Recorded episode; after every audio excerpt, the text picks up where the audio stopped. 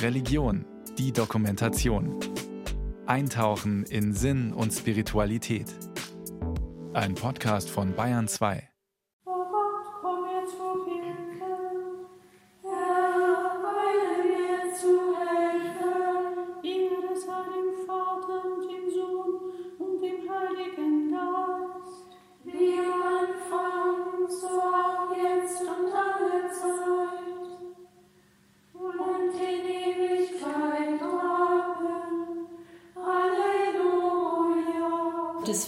Wichtigste ist einfach, dass sie eine Gottesbeziehung haben und in dieser Gottesbeziehung einfach spüren, dass Gott sie so stark anzieht, dass sie ganz für Gott leben wollen.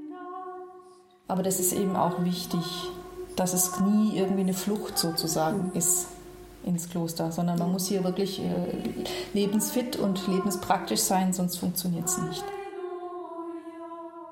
Das war einfach eine Sehnsucht, das, das Leben in, in den Dienst Gottes zu stellen und, und wirklich Zeit zum Gebet zu haben und das in Gemeinschaft zu tun auch. Ein Leben als Nonne oder Mönch. Warum entscheiden sich junge Menschen für ein Klosterleben? Eine Sendung von Angelika Schmidt-Bisalski.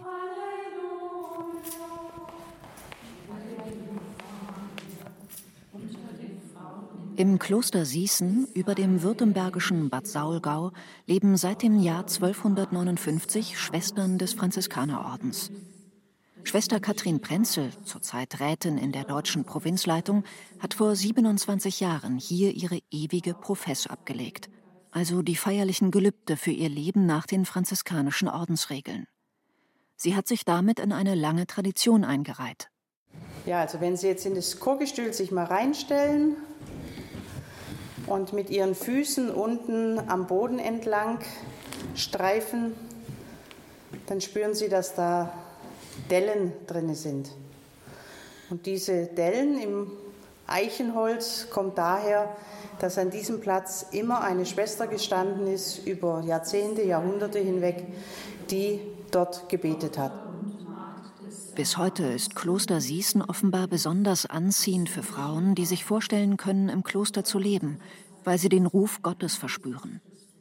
2022 leben sechs Novizinnen und zwei Kandidatinnen dort. Acht junge Frauen von insgesamt rund 200 Sießener Franziskanerinnen. Zwei Novizinnen, Schwester Lisa und Schwester Antonia Maria, waren bereit darüber zu sprechen, warum sie sich für Sießen entschieden haben. Im März war ihr feierlicher Einkleidungsgottesdienst. Sie erhielten Kleid und Schleier und ihren klösterlichen Namen. Was hat das für sie bedeutet? Zunächst Schwester Lisa. War ja schon ein gutes Jahr hier, eben in Zivil mitgelebt und so. Das war jetzt einfach nochmal so ein weiterer Schritt in die Gemeinschaft einfach rein und auch jetzt auch ein äußerlicher Schritt, dann einfach durch das Kleid nochmal mehr dazu zu gehören, auch von außen einfach sichtbar zu sein, dass ich hier hingehöre und in die Gemeinschaft gehöre. Ich empfinde es auch ganz ähnlich. Es ist ein Schritt, der sehr auffällt, aber ein Schritt auf dem Weg im Prozess. Als zivile Novizin fällt man einfach auf und wird auch gleich gesehen im Refektor oder auch in der Kapelle. Klar, wir waren die einzigen bunten, wie man hier so nett sagt. Und jetzt ist es eben so, dass man dann doch nicht mehr ganz so schnell gesehen wird. Sie tragen jetzt das graue, wadenlange Kleid der Franziskanerinnen mit weißem Stehkragen. Dazu ein weißes, schulterlanges Tuch um den Kopf, den Schleier. Später, wenn sie ihre Gelübde abgelegt haben, können sie zwischen weißem und schwarzem Schleier wählen. Lisas blonde, Antonias dunkle Haare sind weiterhin sichtbar. Aber warum sind sie, die beide in diesem Jahr ihren 40. Geburtstag feiern, überhaupt ins Kloster gegangen? Und warum zu den Franziskanerinnen? Ich bin zur Kommunion, aber danach habe ich eigentlich mich mit Glauben ganz wenig auseinandergesetzt. Meine erste Liebe war da immer die Musik und für die habe ich alles gemacht. Also ich spiele Trompete und Klavier und manches andere.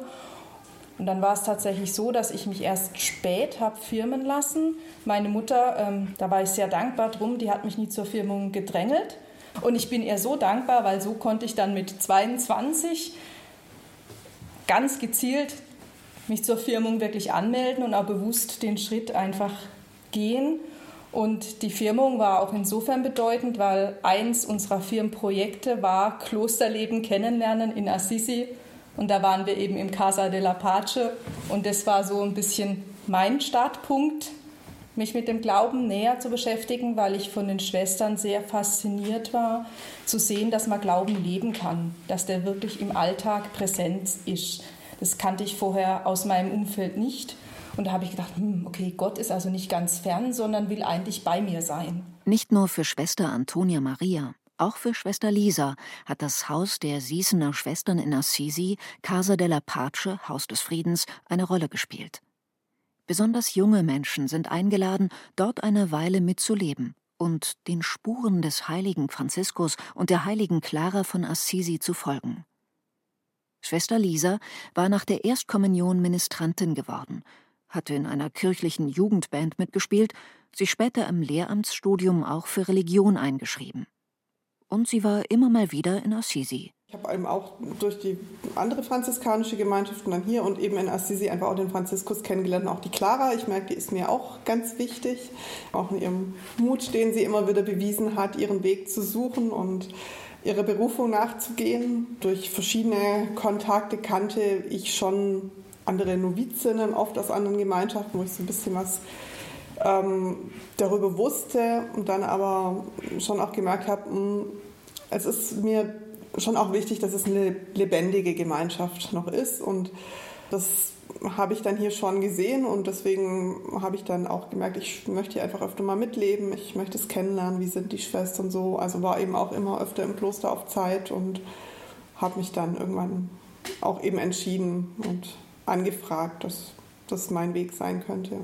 Weder bei Schwester Lisa noch bei Schwester Antonia Maria gab es so etwas wie einen konkreten Anlass, einen Schicksalsschlag, etwas wie ein Erweckungserlebnis, das zu ihrem Entschluss geführt hätte, im Kloster zu leben. Im Gegenteil. Voraussetzung war zunächst eine abgeschlossene Berufsausbildung. Es gibt einem eine Freiheit, also es gibt einem eine Freiheit zu bleiben, weil man die Freiheit hätte auch zu gehen. Genau. Und uns ist im Prinzip auch oft wichtig, ähm, dass man mal alleine gelebt hat, dass man auch ähm, eben auch im Zuge von, dass ich dann wirklich frei mich entscheiden kann, dass es nie irgendwie eine Flucht sozusagen mhm. ist ins Kloster, sondern man mhm. muss hier wirklich äh, lebensfit und lebenspraktisch sein, sonst funktioniert es nicht. Und sonst also, kann man auch nicht glücklich werden. Also ich komme mit meinem Beruf nicht klar und ich komme mit dem Leben nicht klar, ist keine gute Voraussetzung. Am Beginn steht ein erstes Gespräch mit der Leiterin der Kandidatur, um als Interessentin zu gelten und erste tiefere Einblicke ins Ordensleben gewinnen zu können, als das bei einem Kloster auf Zeitbesuch möglich ist.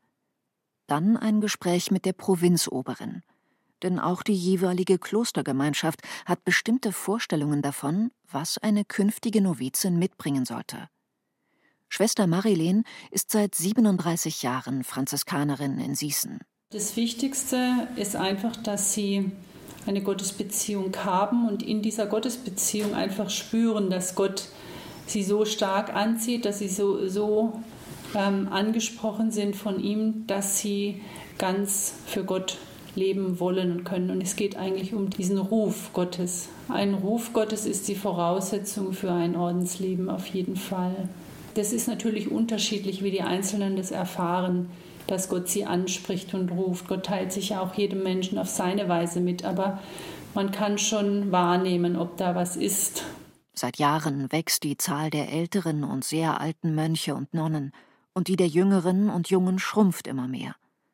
Klöster in Deutschland müssen schließen, werden zusammengelegt. Noch gibt es knapp 400 Männerklöster und mehr als dreimal so viele Frauenklöster, in denen über 3000 Mönche und nahezu 12.000 Nonnen leben. Die zurzeit 77 Novizen und Novizinnen leben in nur wenigen Ordensgemeinschaften. Das hängt auch mit deren Profil zusammen. Es gibt den grundsätzlichen Unterschied zwischen den kontemplativen Orden und den tätigen Orden. Benediktiner gehören zu den kontemplativen Orden, Franziskanerinnen zu den tätigen ich denke, das Wichtigste für uns als Gemeinschaft ist tatsächlich, ähm, das zu leben, was Franziskus gesagt hat, wir wollen das Evangelium leben. Er wollte das Evangelium leben, konkret in die Tat umsetzen. Und das ist etwas, was durch alle Generationen bei uns im Kloster tatsächlich als Sehnsucht da ist. Ne? Das Wort Gottes nicht nur zu lesen und im Gottesdienst zu hören, sondern einfach auch zu fragen, was heißt es für mein Leben? Wie kann ich das konkret in meinem Leben umsetzen? Ob das jetzt das Thema Vergebung ist, ob das das Thema ist, im konkreten Alltag die anderen zu, zu lieben, ihnen zu dienen, für sie da zu sein, Freude zu teilen. Also ich, ich glaube, das Evangelium Leben, das ist etwas, was uns alle verbindet. Kloster Jakobsberg bei Bingen, hoch über dem Rheingau gelegen. Viele Benediktinerklöster liegen mehr oder weniger hoch über einer Stadt, einer Landschaft. Hier lebt seit einem knappen Jahr Pater Timotheus. Ja, wir sehen aufs, aufs Rheintal. Wir blicken nach, in den Rheingau rüber, also zum Kloster Eibingen, das Kloster der heiligen Hildegard. Und wir hoffen, dass jetzt Ende Mai ein Besuch mit unserer ganzen Gemeinschaft bei den Schwestern klappt. Sonst waren wir schon einige Male ähm, einzelne Mitbrüder dort drüben in St. Hildegard und umgekehrt die Schwestern, einzelne Schwestern bei uns. Stelle ich Ihnen mal noch den Pater Otto vor. Von der Benediktiner Erzabtei St. Ottilien wurden Pater Timotheus, Pater Otto und zwei weitere Brüder im vergangenen Jahr auf den Jakobsberg zu den drei dort lebenden Brüdern und den vier philippinischen Schwestern geschickt. Sie sollen helfen, in dem zur Erzabtei gehörenden Kloster neue Impulse zu setzen – den Jakobsberg wieder zum Kraftort zu machen, nicht allein für die Mönche, sondern auch für Besucher. Pater Otto lebt seit 2004 in St. Ottilien und war dort sieben Jahre lang Novizenmeister. Was hat ihn aus den USA nach Bayern ins Kloster verschlagen? Ich komme aus West Virginia. Ich war immer in, in Europa verliebt und als Notke Wolfs äh, Heavy Metal CD auskam und er spielt E-Gitarre, das, das hat äh, meine Aufmerksamkeit erweckt. Notker Wolf? Ja, der war ehemaliger Erzab von St. Ottilien. Ja, es gibt eine Band, die heißt Feedback. Das sind, also ist entstanden aus einer Schulband in St. Ottilien am Rabanus Maurus Gymnasium, als Notker noch Erzabt in St. Ottilien war. Und er hat Gitarre gespielt dort in der Band, E-Gitarre und Querflöte. Pater Timotheus, 1974 geboren als Stefan Bosch, aufgewachsen in einem gut katholischen Elternhaus, wird nach der Erstkommunion Ministrant. Und weil er sich in der Kirche so wohl fühlt, ministriert er oft auch noch werktags. Später will er mal Priester werden. Aber alles kommt anders. Als ich in der neunten oder zehnten Klasse war, hatte ich mein physikalisches Erweckungserlebnis, schreibt er einmal in einem biografischen Rückblick. Und so beginnt er nach Abitur und Zivildienst im nahen Ulm ein Physikstudium. Seiner Heimatpfarrei bleibt er treu und bis zum Vordiplom ist er auch als Oberministrant dort aktiv. Dann wechselt er an die Technische Universität München, macht sein Diplom, promoviert und erhält schließlich eine Postdoc-Stelle in New York. Für mich war das eine ganz tolle Zeit, erinnert er sich. Nicht nur die Arbeit begeisterte mich, auch privat war ich sehr glücklich. Er glaubte, die Frau fürs Leben gefunden zu haben. Aber dann kommt noch einmal alles ganz anders. Berufung, es ist was sehr Persönliches. Bei mir war es ganz konkret so, also das ist erstmal aus einer sozusagen Notsituation entstanden. Also ein wichtiger Auslöser für mein Nachdenken war, dass mein Vater eine sehr schwere Diagnose bekommen hat, also einen Hirntumor. Und ich mich dann gefragt habe, ich war da Ende 20. Ja. Also, ich habe mich aber dann, das war ein Auslöser, mich zu fragen, was hätte ich denn gern mit meinem Leben gemacht, wenn ich so eine Diagnose jetzt bekomme und das absehbar ist, dass ich nur noch eine begrenzte Zeit zu leben habe. Und ja, dann so beim Nachdenken kam dann schon irgendwie die Idee, ja, das ist vielleicht dann nicht irgendwie in der Physikforschung, das ging eine Beziehung zu einer Frau auseinander, wo ich eine Zeit lang mal dachte, ja, das könnte eigentlich so die Frau fürs Leben sein. Und sie hat aber dann halt einen anderen Mann geheiratet, wie das, wie das so geht. Das waren so meine konkreten Auslöse überhaupt ähm, nachzudenken über, über meine Zukunft. Die Verbindung zur Kirche hatte Stefan Bosch nie verloren. Vor allem nach der Nachricht von der schweren Erkrankung seines Vaters besuchte er täglich die heilige Messe in der Universitätskirche. Er praktizierte Exerzitien im Alltag und arbeitete vorerst weiter auf seiner Postdoc-Stelle in New York. Ich sage immer, am Schluss habe ich nur noch erforscht, in welches Kloster ich denn eintreten soll. Ähm, und da fiel die Wahl dann auf St. Ottilien. Äh, fast das erste Mal schon, nachdem ich dort war. Ja, das, das war einfach eine Sehnsucht, das, das Leben in, in den Dienst Gottes zu stellen und, und wirklich Zeit zum Gebet zu haben und das in Gemeinschaft zu tun auch. Das waren, waren so ganz wesentliche Aspekte. Ich habe davor schon versucht täglich die ähm, Heilige Messe zu besuchen und auch zum, zu meditieren, also für mich persönlich zu beten. Und die Schwierigkeit war dann tatsächlich, das in einem normalen Alltag halt sich die Zeit auch dafür freizuhalten. Und im Kloster ist unser ganzer Tagesablauf strukturiert durch die Gebetszeiten. Und da fragt dann niemand, wieso ich jetzt nicht ähm, um 12 Uhr noch am Schreibtisch sitze und irgendwie die Arbeiten noch vollends fertig mache, sondern da ist einfach die Mittagsruhe angesagt.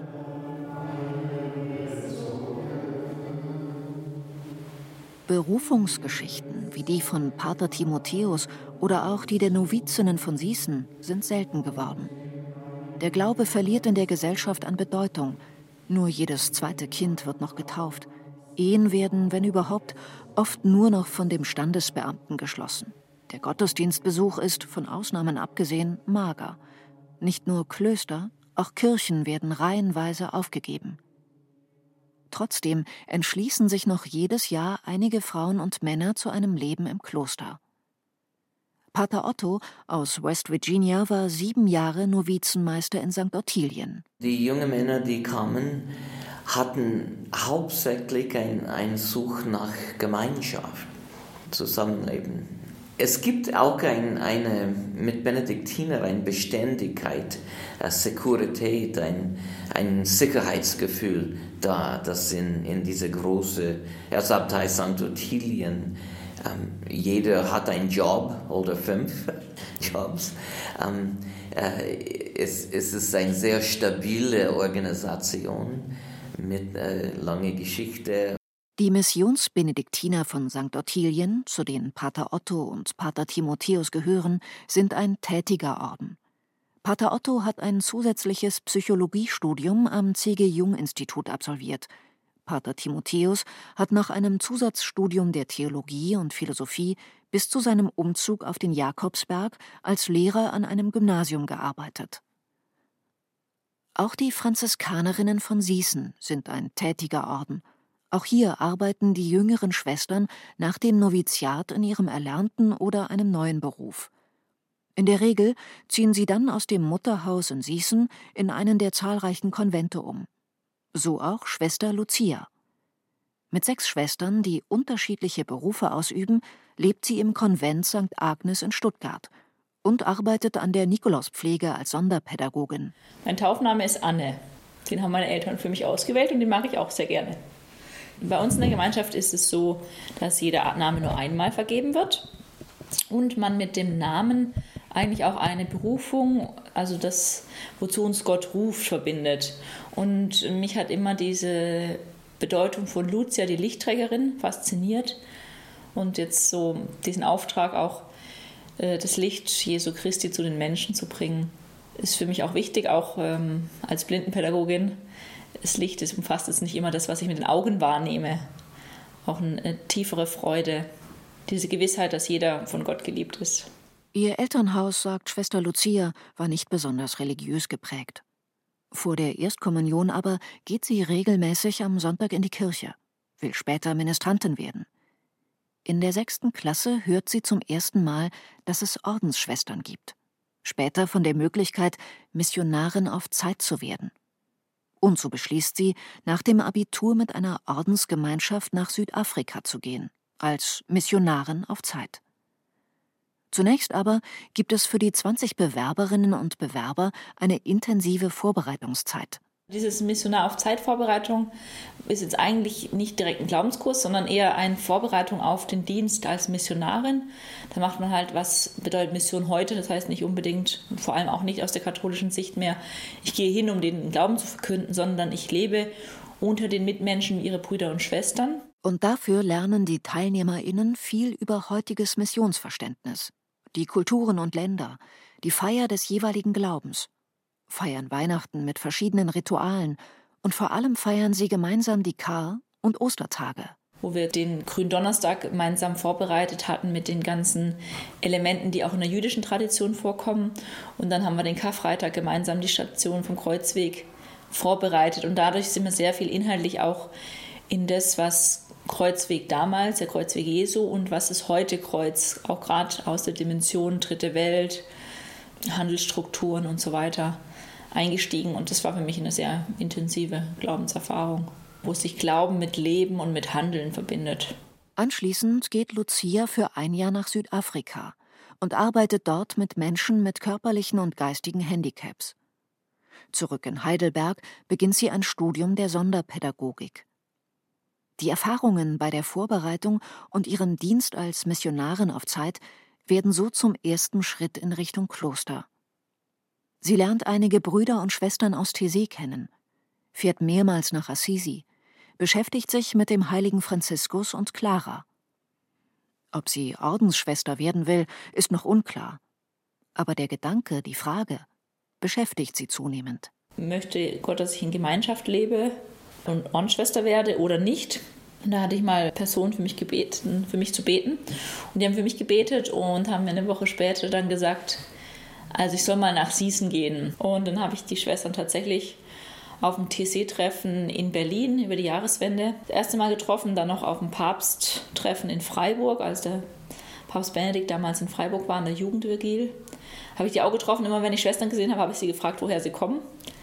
Hat sie aus. Und dann gesagt, okay, ich fahre dann da mal hin. Und habe mich dann angemeldet und bin dann mit dem Zug dahin gefahren, ohne dass ich genau wusste, was franziskanisch bedeutet. Sagte mir eigentlich nichts und wo das liegt auch nicht, aber habe eine Woche mitgelebt und als ich im Zug auf dem Rückweg war, wusste ich, dass ich da eintreten werde. Als sie ihren Entschluss ihrer Familie mitteilt, sie hat noch einen jüngeren Bruder, der Architekt ist, trauen Eltern und Bruder zunächst ihren Ohren nicht. Als ich wusste, ich will da eintreten, habe ich ihnen schon gesagt, ich möchte bei den Franziskanern von Siesen eintreten und Schwester werden. Da waren sie schon ziemlich geschockt. Sie wussten auch, dass ich eigentlich wenn ich was entscheide, das nicht äh, morgen wieder umändere. Also die wussten, dass das eine ernste Sache ist, wenn ich das so sage. Und dass ich auch schon immer wieder in Klöster war, das schon.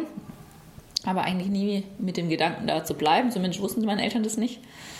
Äh, waren sie schon sehr geschockt. Aber als sie das erste Mal dann da waren, haben sie einfach gemerkt, dass sind ganz viele Schwestern, die lachen, die Freude am Leben haben und nicht irgendwie nur Persönlichkeiten, die ihr Leben nicht auf die Reihe kriegen. Und mit jedem Mal, wo sie da waren, haben sie gemerkt, ah, das ist einfach jetzt auch ein Stück unserer Familie und sie kennen jetzt ganz viele bei Namen und waren schon oft hier in Stuttgart, davor in Sießen und in, in Assisi, als ich in Assisi war und dort gearbeitet hatte. Genau, an den verschiedenen Orten, wo ich halt war, haben sie mich auch schon besucht und es ist inzwischen sehr schön, dass das auch möglich ist. Oder manchmal auch ich mit Schwestern bei meinen Eltern bin. Anne, wie Lucia damals noch heißt, ist noch mitten im Studium, als sie sich zu einem Leben im Kloster entschließt. Bis zum Examen bleibt sie noch im Heidelberger Wohnheim und zieht erst 2014 für ihr Noviziat nach Sießen. Nach einem Jahr erhält sie ihr Ordenskleid und den neuen Namen, Lucia. Die erste Profess, die Gelübde auf Zeit, legt sie 2016 ab. Und fünf Jahre später, zum frühestmöglichen Zeitpunkt, feiert sie am 19. Februar 2022 mit ihrer Familie und den Mitschwestern in der Siesner Klosterkapelle ihre ewige Profess. Mit der Entscheidung, ihr ganzes Leben in der Gemeinschaft, in der Nachfolge Jesu und in den Spuren des heiligen Franziskus zu verbringen. Vom Herzen her zu merken, das ist eine Freude, das ist eine Lust, das möchte ich tun. Und Gott hat mich da angesprochen, dass es in dem Moment auch nicht als ein Verzicht scheint, zu sagen, äh, ich wenn ich mich dafür entscheide, entscheide ich mich ja gegen Familie und gegen einen Mann. Ähm, aber diese, diese Freude, die ich da ähm, erlebe, das ist eben die Fülle, die, ich, die für mich bestimmt ist.